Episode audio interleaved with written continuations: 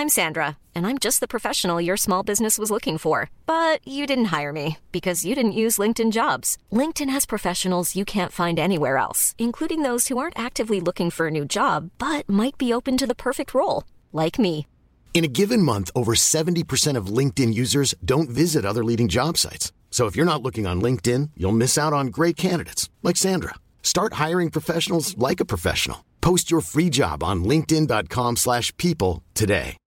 Millions of people have lost weight with personalized plans from Noom, like Evan, who can't stand salads and still lost 50 pounds. Salads, generally, for most people, are the easy button, right? For me, that wasn't an option. I never really was a salad guy. That's just not who I am. But Noom worked for me. Get your personalized plan today at Noom.com. Real Noom user compensated to provide their story. In four weeks, the typical Noom user can expect to lose one to two pounds per week. Individual results may vary. Vous vous demandez à quoi ressemble la vie d'un critique de cinéma? Découvrez l'horrible vérité dans chaque épisode de la Réu d'écran large, avec les discussions, les débats et les engueulades de l'équipe. Bon, on va Réu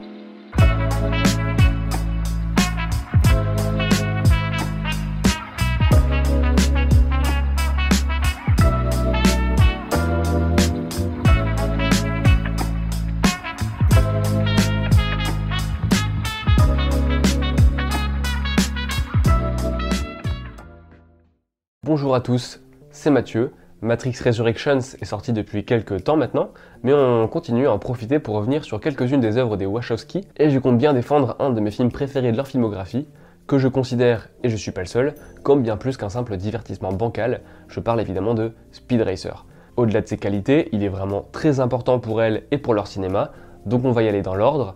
Je vais d'abord expliquer d'où vient le projet, je vais évoquer sa production, puis sa réception houleuse, et enfin expliquer pourquoi, selon moi, sa place, son ambition en font un objet unique. Parce que comme Jupiter Ascending est une grosse partie de leur long métrage après Matrix, c'est un film qui a connu une sortie difficile et qui souffre encore d'une réputation pas très engageante, et pourtant, le contexte de sortie de Speed Racer est assez important. Pour revenir très très succinctement sur les débuts des Washoe, après divers jobs qui se sont plus ou moins bien passés, elle présente à la Silver Company, sous l'égide de Warner, un scénario qui s'appelle The Matrix, et qu'elle souhaite mettre en scène elle-même. Sauf qu'elles n'ont jamais vraiment tourné derrière la caméra, et Joel Silver, le producteur, leur conseille de faire une sorte de film démonstration qui leur donnerait une crédibilité. Elles écrivent et tournent donc l'excellent Bound, qui leur permet d'enfin concrétiser Matrix. Elles prennent les devants et pitchent directement une trilogie à Warner. Le studio les envoie un peu paître en disant oui, on verra. Et ils ont vu, la suite, on la connaît bien. Prévu par le studio comme un thriller SF voué à triompher sur la case vidéo, Matrix est un monumental carton qui empoche 463 millions de dollars américains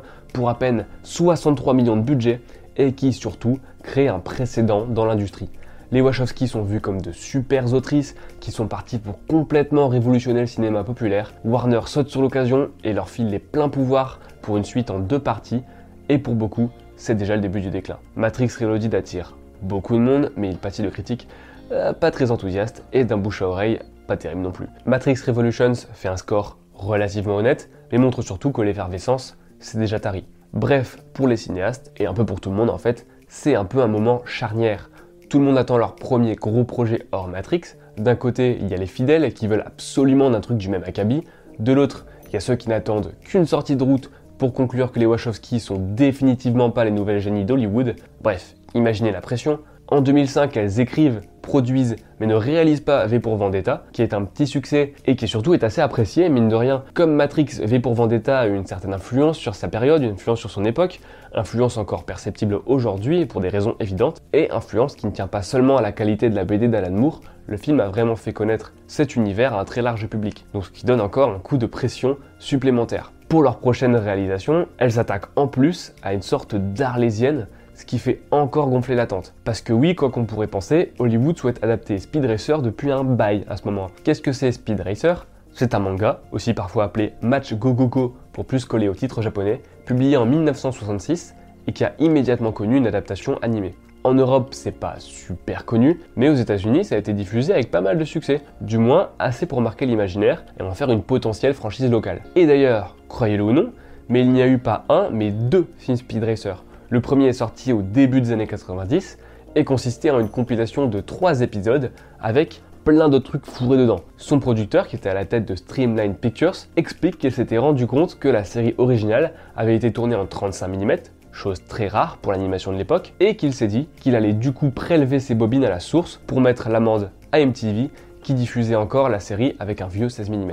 Il y a insufflé pas mal de trucs trouvés dans les négatifs originaux et qui avaient été coupés aux États-Unis. Le résultat est sorti en salle sous le titre The Speed Racer Show et en vidéo sous le titre Speed Racer The Movie. Et d'ailleurs, pour l'anecdote supplémentaire, le poster est présent dans Friends, notamment dans le pilote. Donc Speed Racer, ça marche aux États-Unis à la fin des années 60, puis dans les années 90, et ils étaient nombreux à vouloir capitaliser là-dessus à ce moment-là. À la télé, les Américains ont commencé à produire leur propre version. À partir de 1993, il y a eu The New Adventures of Speed Racer, composé d'une saison de 13 épisodes, et en parallèle, la licence grandissait encore en comic books. Bref, Speed Racer s'est immiscé dans la culture américaine, et il faut avouer que son principe est très cinématographique.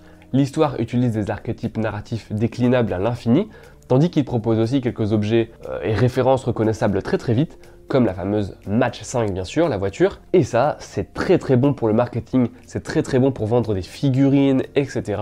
L'idée d'un film original américain, Speed Racer, comme il y a eu la série originale à ce moment-là, remonte en fait au même moment que le premier film de Streamline Pictures, puisque déjà à l'époque, le Chicago Tribune nous apprenait que Warner gardait les droits de son côté pour faire sa propre adaptation. À partir de là, ils ont désespérément essayé d'en faire quelque chose et le projet a avancé, il a reculé au point que ça en est devenu un gag. Plein de noms ont été annoncés pour cette adaptation, les uns après les autres. Julien Temple est d'abord annoncé à la réalisation, Johnny Depp dans le rôle de Speed, à ce moment-là, il sort du Ed de Tim Burton, donc sa carrière est vraiment en train d'exploser. Mais le budget devient trop gros, du coup, on repart de zéro. À partir de là, les médias américains évoquent plusieurs noms rattachés au projet, genre Gus Van Sant, Alfonso Cuaron avec Gigi Abrams au scénario parce que pourquoi pas. Warner réessaye en 2000 avec le clipper Hype Williams. À ce moment-là, on voit qu'ils veulent vraiment cette adaptation parce qu'ils payent 1,2 million de dollars les scénaristes Christian Gutegast et Paul Schuring mais ça tombe encore à l'eau. Et quelques années après, c'est Vince Vaughn qui porte le projet. Il est casté dans le rôle du Racer X au passage. Et devinez quoi? Eh ben ça s'effondre encore un peu plus. Alors quand les Wachowski arrivent sur le projet, elles trônent sur un champ de ruines. C'est évidemment Joel Silver, le producteur qui les a révélés, qui leur propose le projet. Et vu la passion des réalisatrices pour l'animation japonaise, elles acceptent. Difficile de croire qu'il n'y a pas aussi une volonté d'affirmer leur style en se dissociant de Matrix et des univers très sombres, l'univers de Speed Racer est évidemment très coloré, aux antipodes de leurs précédents essais, et c'est une des raisons pour lesquelles le projet est scruté avec méfiance d'ailleurs. Quand il l'avait annoncé à Variety, donc dans un type d'annonce qui est en général très marketing, très langue de bois, Silver avait directement dit qu'elles étaient arrivées sur le projet avec une vision et qu'elles voulaient agrandir leur public avec un classement PG-13, donc qui est plus accessible à un public plus large, alors qu'avant ça, les Matrix étaient classés R, donc interdit aux moins de 17 ans, non accompagnés. On se doute que cette logique était moins mercantile pour elle, mais il y a quand même une volonté de changer l'image qu'on a de leur cinéma. En tout cas, Silver, lui, il y croit, et il n'a pas lésiné sur les moyens. Le budget est estimé à 120 millions de dollars, ce qui est certes moins que les 300 millions de dollars alloués à Matrix 2 et 3 et aux 185 millions de dollars de The Dark Knight et Indiana Jones 4, qui sont les deux plus gros succès de l'année au box-office, mais ça reste beaucoup d'argent pour des artistes à ce moment de leur carrière, et pour une licence qui commence à être un peu abandonnée. Il n'y a pas grand chose à dire sur le tournage, si ce n'est des détails techniques dont je vais parler un tout petit peu plus tard. A priori, ça s'est passé pas trop mal à quelques couacs près. Le film était extrêmement ambitieux techniquement, les réalisatrices ont vraiment expérimenté, mais j'ai trouvé aucune source qui prouverait que la production soit frileuse par rapport à ça, et c'est plutôt logique, elles se sont justement fait connaître pour s'être emparées de techniques hollywoodiennes et avoir expérimenté avec elles, jusqu'à créer des images inédites qui ont fait le succès de leur film. Chez Silver Pictures et chez Warner, ils aimeraient bien avoir l'équivalent au Bullet Time, qui a fait le succès de Matrix, et d'ailleurs l'idée d'une continuité technique après Matrix reste dans l'air, et d'ailleurs Keanu Reeves a été contacté pour jouer Racer X, mais il a refusé. Au rayon des acteurs auxquels vous avez échappé, on peut d'ailleurs citer Zac Efron et Shia LaBeouf, qui était en lice pour le rôle aux côtés de Emily Hirsch. Le premier, alors âgé de 19 ans, a été autorisé par Disney à quitter le plateau de High School Musical 2 pour passer l'audition. Et le second est vraiment pas passé loin du rôle, mais il a finalement préféré un autre film, Indiana Jones 4, qui va exploser Speed Racer au box-office. Il faut donc se représenter le truc. Deux cinéastes dont tout le monde attend qu'elles prouvent quelque chose, aux manettes d'un blockbuster attendu depuis un bail, deux destins qui se croisent et qui font des étincelles, mais pas dans tous les sens du terme. Parce qu'évidemment, vous le savez probablement, la sortie du film n'a pas été facile, loin de là. Contrairement à ce qu'on pourrait croire, Warner avait entièrement confiance en Speed Racer. À l'époque, ils sont vraiment aux anges avec les cartons de Batman, les cartons de Harry Potter, et ils aimeraient bien tirer de cette licence un tout petit peu oubliée, mais encore dans l'esprit de beaucoup, une autre licence lucrative. Du coup, ils mettent la dose sur le marketing, sur les produits dérivés en tout genre, parce que comme dit précédemment, et eh ben, ça correspond pas mal à l'univers de Speed Racer. Ils dépensent 80 millions de dollars juste en partenaire promotionnel pour foutre le film sur des menus McDo, des Lego, des céréales, des chaussures Puma, bref, la totale. Plus marrant encore, ils se servent des expérimentations des Wachowski pour le marketing. Par exemple, vu que la fameuse Match 5 a été entièrement conçue sur ordinateur, Mattel a reçu les données pour faire ses jouets 6 mois avant le tournage du film. Évidemment, ça concerne les Hot Wheels, les premiers jouets auxquels tu veux toucher en sortant de Speed Racer, une preuve supplémentaire que Silver et Warner misaient beaucoup sur les idées des Wachowski, pas uniquement sur le plan artistique, mais aussi sur le plan économique tout simplement. Avec le recul, quand on replonge dans ces articles de presse, ces pubs et tout ce qui a été fait autour de la promotion, franchement, c'est très triste. Joel Silver disait même, avant que le film ne sorte, on doit démarrer fort, vous devez leur faire savoir que vous êtes là, la meilleure façon de faire beaucoup de bruit est d'avoir des gens qui hurlent depuis les toits. Eh ben, ils ont pas hurlé longtemps puisque le film a fait 18 millions sur son premier week-end d'exploitation, directement troisième, et ça va pas s'arranger. Dès le second week-end, il perd 56% de son public. En tout aux États-Unis,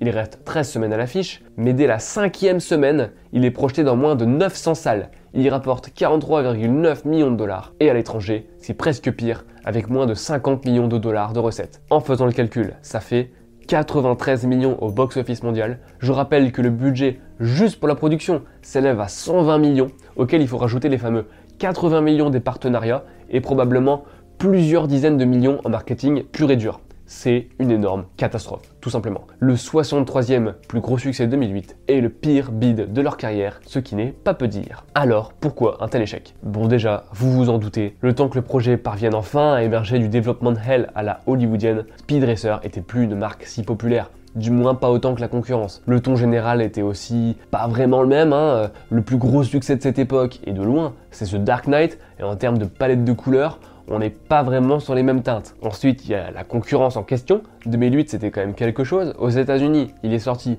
la semaine entre la sortie d'Iron Man et la sortie de Narnia et le Prince Caspian.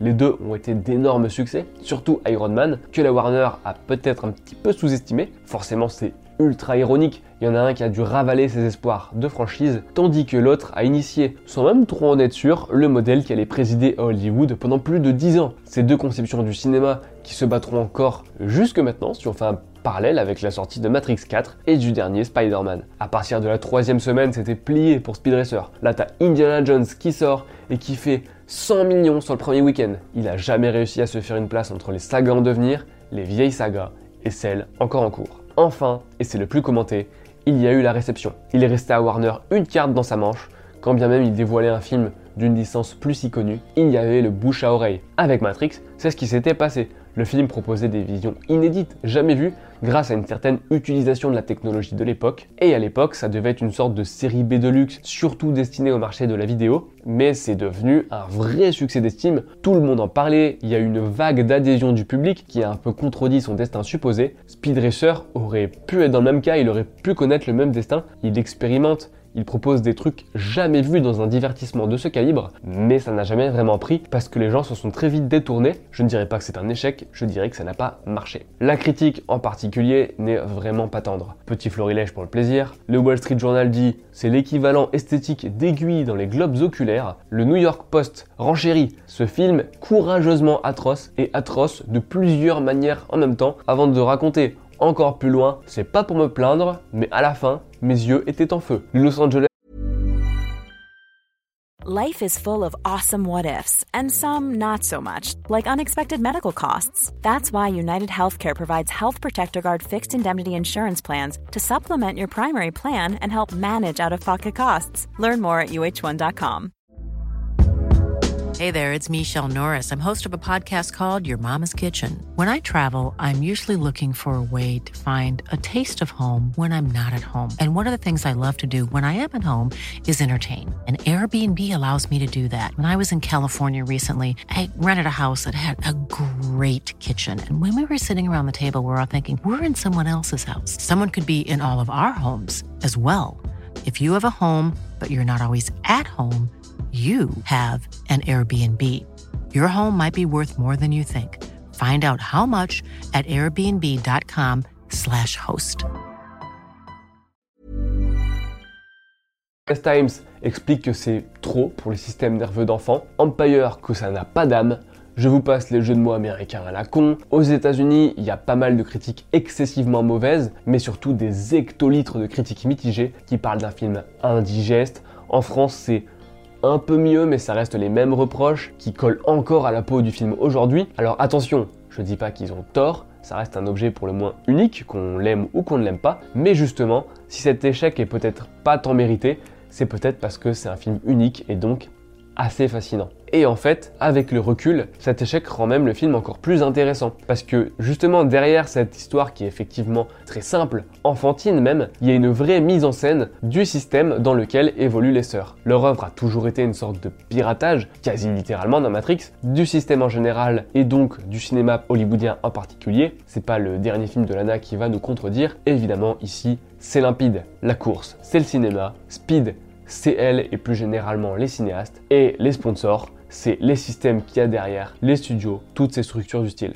Les dialogues ne le cachent qu'à moitié, et souvent c'est dans des dialogues entre enfants et parents que la métaphore est la plus évidente. C'est pas un secret que les Wachowski sont très reconnaissantes envers leurs parents, de grands cinéphiles, quiconque est resté jusqu'à la fin de Matrix 4 pour en attester. Ici, c'est les parents de Speed qui révèlent ce qu'il représente, qui font de lui un artiste, comme les parents des Wachowski ont fait d'elle des artistes. Le mot est directement cité lorsque la mère vient voir Speed dans sa chambre d'enfant, où sont encore accrochés des posters de course, donc des affiches de films quoi, elle lui explique que quand il est au volant, il lui donne l'impression de peindre ou de faire de la musique. Elle va pas au bout de sa démonstration, mais on sait très bien quel art vient après. Ici, les parents qui sont joués par deux des comédiens et comédiennes les plus sympathiques possibles sont de vrais cinéphiles qui aiment profondément, sincèrement l'art en question, donc la course, malgré ses énormes problèmes, et qui transmettent cette passion à leurs enfants pour en faire un authentique artiste qui va donc devoir se battre contre l'industrie. Industrie évidemment représentée par le personnage de Arnold Royalton, joué par Roger Allam, qui incarnait déjà un agent du système dans V pour Vendetta. Je pense que la scène la plus représentative de ce rapport un peu difficile avec le cinéma populaire, c'est la scène où il veut faire remplir des contrats à Speed, après lui avoir montré tout ce qu'il peut faire pour lui. Speed est parti pour refuser, et il lui raconte une histoire très intime. Difficile de pas voir là-dedans une représentation de soirée familiale passée à regarder avec joie et passion des films du Hollywood classique, d'Hollywood tout court, une activité qui rebooste en cas de coup de mou, je vous l'assure. On a un vrai aveu des Wachowski. Si elle voit le système hollywoodien comme le morceau d'une grosse machine qui voit tout sur un mode binaire, un système à désinguer de l'intérieur, elle reste amoureuse de ce qu'il a produit. Elles assument d'être des enfants de la pop culture qui aimeraient pourtant la voir se transformer, une situation qui était pertinente en 2008 et qui l'est encore aujourd'hui. Et la suite est encore plus révélatrice. Royalton révèle que tout ça, c'est du chiquet. Il montre les 5 gros pontes qui profitent de cet art. Rappelons qu'il est plus ou moins établi que l'âge d'or d'Hollywood était sous le contrôle de 5 majors. Seul importe la bourse, etc. C'est très manichéen sur le papier, mais là n'est pas le sujet. Le sujet c'est où est l'art dans tout ça en fait? Et un élément de réponse est un peu plus loin quand Speed raconte à son paternel ce que Royalton vient de lui expliquer. Et en fait, le paternel, il veut pas y croire. Il aime trop la course, il aime trop l'art, il aime trop cet art pour le renier. Il réagit vraiment comme quand on grandit, qu'on se rend compte qu'en fait, les œuvres qu'on adore et qu'on aime revoir ont soit un passif un peu douteux ou du moins ont été produits dans un système qu'on n'approuve pas forcément. Et en fait, on choisit de s'en moquer.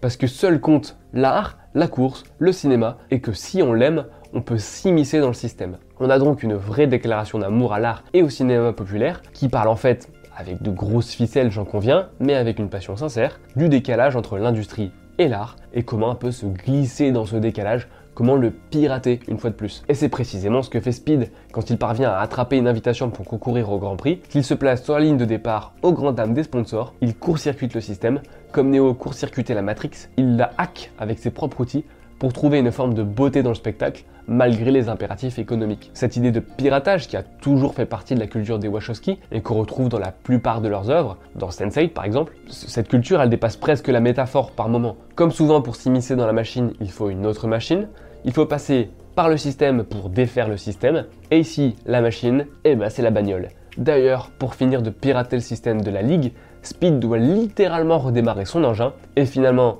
Spoiler, hein, il grille tout le monde, il gagne, il change plein de choses, il fait ce que font la plupart des personnages des Wachowski, il s'immisce au milieu d'un monde binaire pour lui apporter toute sa nuance. Entre le réel et le simulacre dans Matrix, entre l'art et l'industrie, ou entre le cinéma en prise de vue réelle et l'animation. Parce que Speed Racer nous montre le rapport intime qu'elles ont avec le cinéma, mais aussi le rapport artistique qu'elles ont avec ce cinéma. Si la course dans Speed Racer c'est du cinéma, alors qu'est-ce que c'est le cinéma? Eh ben c'est du mouvement, beaucoup de mouvement. Je trouve du coup que certaines critiques d'époque sont un tout petit peu à côté de la plaque par rapport à ça. Certes, le scénario est assez intéressant par rapport à ce que ça dit de leur rapport à l'industrie, mais il est quand même assez simpliste, et c'est ce qui a souvent été pointé du doigt, comme si le cinoche populaire c'était juste une combinaison de données mathématiques, le scénario, la photo, la mise en scène, alors qu'en fait ici le scénario sert juste à articuler ce mouvement perpétuel, et les films des Wachowski ont toujours été des expérimentations visuelles.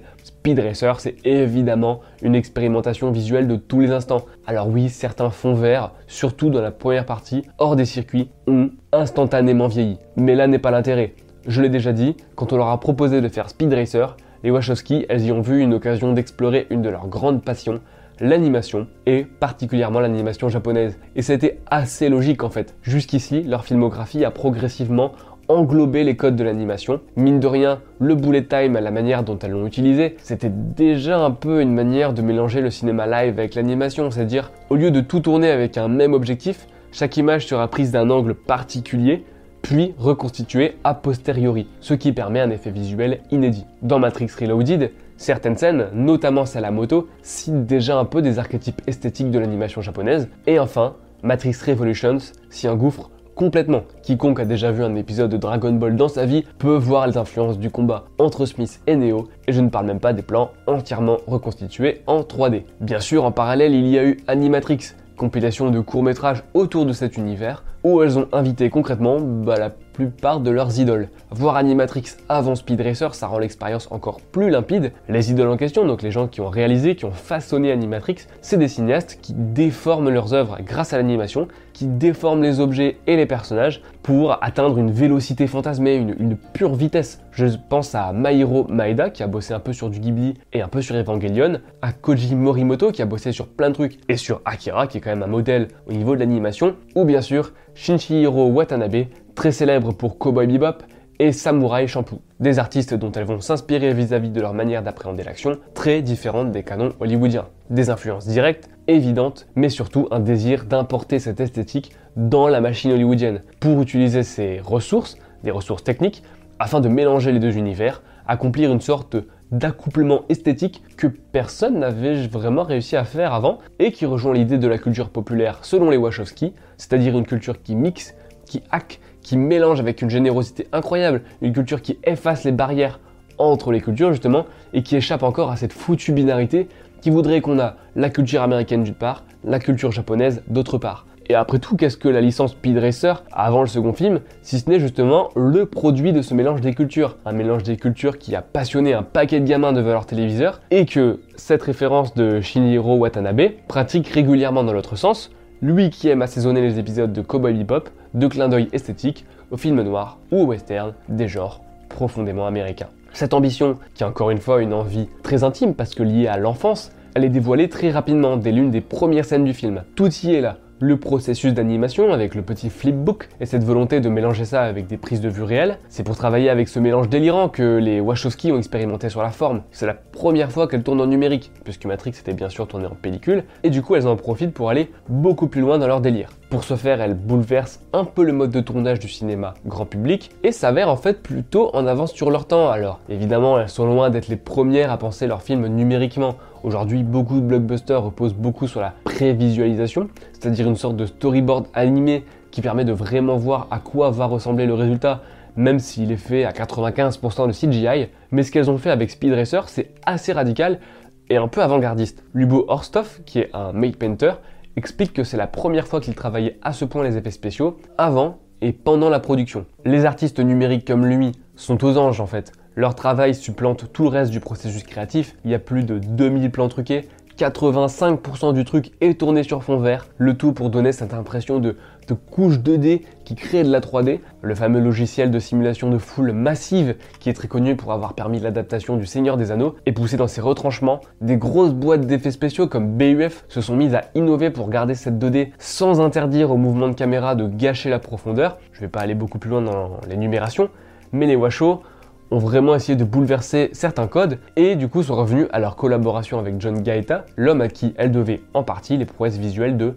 Matrix. Lui-même a expliqué qu'il s'était interdit toute approche réaliste, justement pour rester complètement libre dans les techniques utilisées. C'est ainsi que, sans rentrer dans les détails, tous ces artistes ont créé des systèmes de calque ultra complexes qui simulent la 2D sans jamais perdre de profondeur. Et encore une fois, le but n'est pas d'imiter l'animation japonaise, mais bien de l'exporter dans un autre carcan technologique et artistique pour transgresser pas mal de règles et préserver coûte que coûte ce sentiment de vitesse. Du coup, quand les personnages se battent dans une genre de mano-mano à l'ancienne, la neige en suspens donne une sorte de vélocité à chacun de leurs mouvements, ce qui fait que cette scène, qui devrait en théorie couper court à une scène ultra rapide parce qu'en fait elle est en plein milieu d'une course, elle prolonge la célérité, la vitesse de cette course, de la même manière que quelques instants plus tôt, les te montent une scène de dialogue par voiture interposée avec des épingles de partout, plein plein de virages. En fait elle ne cut jamais entre les personnages, ce qui ne freine pas l'action, même quand les héros discutent, et ça c'est très très fort. Parce que cette hybridation délirante,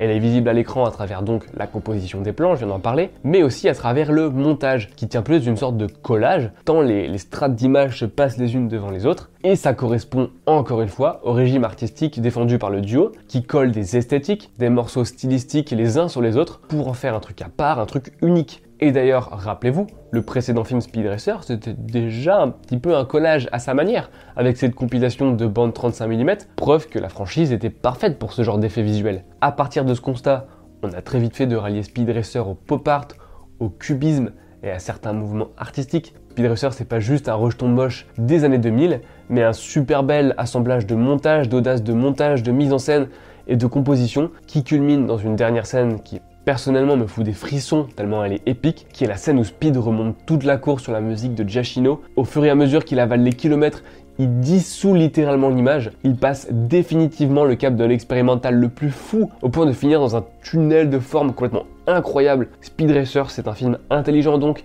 mais du coup c'est aussi un divertissement redoutable et visuellement toujours aussi hallucinant, toujours aussi grisant. Euh, un film que je regarde personnellement à chaque commentaire méchant pour me remonter le moral, donc très souvent. Alors si vous l'avez jamais vu et que vous n'êtes pas épileptique, foncez. Et si vous l'avez déjà vu sans trop l'aimer, franchement il mérite qu'on lui redonne une chance. Vraiment, écoutez le gosse qu'il y a en vous. Voilà, c'est tout pour moi sur Speed Racer. Si vous en voulez encore plus, il y a les sources en commentaire et un dossier de notre rubrique Mal aimé à son propos sur le site Écran Large, site sur lequel vous pouvez aussi nous soutenir. Donc si vous voulez nous aider, que vous en avez les moyens, vous pouvez vous abonner sur le site pour avoir accès à de beaux dossiers spécialement pour vous sur plein de films ultra cool à défendre, comme celui-ci par exemple. Je suis en train de faire la trilogie Dead or Alive, il y a eu Copland, il y a eu Noce Blanche. Sur ce, moi je vous dis à la prochaine pour euh, de l'actu, des dossiers, tout ce que vous voulez. Salut